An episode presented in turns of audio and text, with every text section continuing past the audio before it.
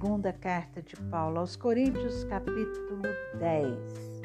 E eu mesmo, Paulo, peço a vocês, pela mansidão e bondade de Cristo, eu que, na verdade, quando estou com vocês,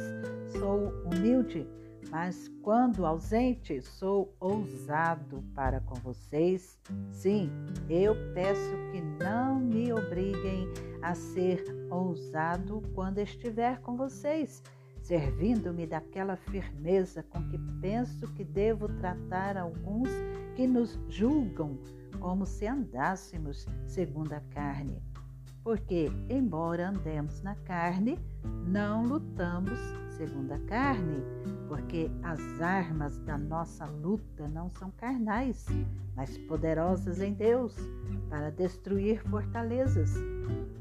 Destruímos raciocínios falaciosos e toda a arrogância que se levanta contra o conhecimento de Deus e levamos cativo todo pensamento à obediência de Cristo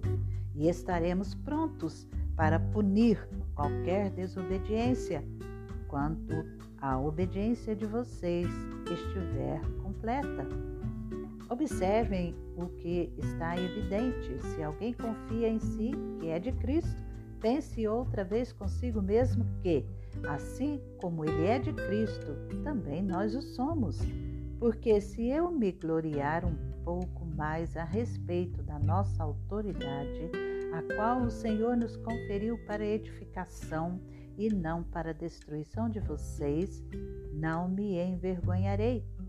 não quero que pareça ser meu objetivo intimidar vocês por meio de cartas. Alguns dizem as cartas são graves e fortes, mas a presença pessoal dele é fraca e a sua palavra é desprezível.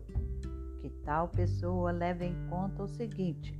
o que somos na palavra por cartas, estando ausentes, seremos também em ações quando presentes porque não ousamos nos classificar ou comparar com alguns que louvam a si mesmos, mas eles, medindo-se consigo mesmos e comparando-se consigo mesmos, revelam falta de entendimento. Nós, porém, não nos gloriaremos além da medida, mas respeitamos o limite da esfera de ação que Deus nos demarcou e que se estende até vocês, porque não ultrapassamos os nossos limites como se não devêssemos chegar até vocês, pois já chegamos até vocês com o Evangelho de Cristo. Não nos gloriamos além da medida no trabalho que outros fizeram, mas temos a esperança de que, à medida que cresce a fé que vocês têm,